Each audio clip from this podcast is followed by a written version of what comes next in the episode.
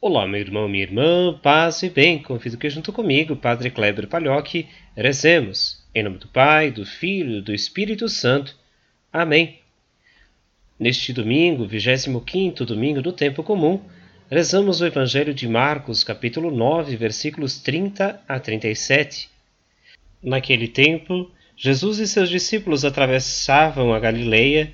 Ele não queria que ninguém soubesse disso, pois estava ensinando os seus discípulos e dizia-lhes: Filho do homem vai ser entregue nas mãos dos homens e eles o matarão, mas três dias após sua morte ele ressuscitará.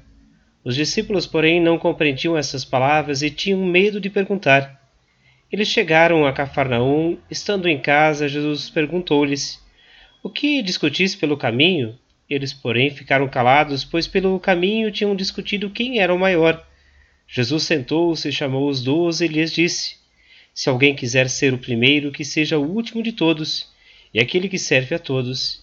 Em seguida, pegou uma criança, colocou-a no meio deles e, abraçando-a, disse: quem acolher em meu nome uma destas crianças é a mim que estará acolhendo, e quem me acolher está acolhendo não a mim, mas aquele que me enviou. Palavra da salvação. Glória a vós, Senhor. Tua voz me fez refletir, deixei tudo pra te seguir. Nos teus mares eu quero navegar. Meu irmão, minha irmã, meditemos sobre a liturgia deste final de semana, deste domingo. Em especial a narração do Evangelho de Marcos de hoje nos coloca a discutir sobre os discípulos de Jesus que trilham um caminho perigoso quando discutem quem dentre eles deve ser o maior. Jesus, no entanto, os traz à razão, afirmando que esse comportamento não é digno daqueles que anunciam o Evangelho. Ao contrário, é preciso que esses sejam os últimos e servos de todos. Aprender essa lição nos faz perceber e necessitar de uma meditação profunda, de uma fé profunda, colocada sob as bases da realidade, a coragem de mudar. Nem sempre estamos dispostos a nos alinhar com os ensinamentos de Jesus que são exigentes, pedindo de nós decisões justas, honestas.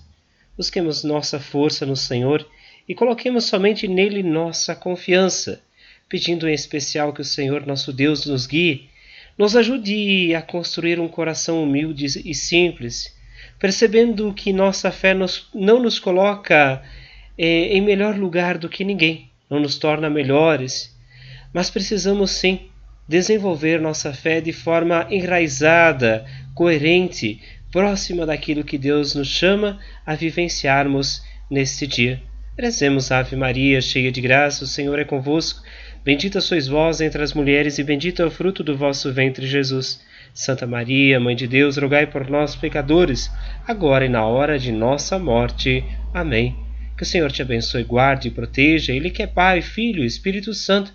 Amém. Um grande fraterno abraço, um ótimo domingo. Se puder, vá à celebração da comunidade se não, reza de casa, colocando também sua vida e a vida dos outros em oração. Eu sou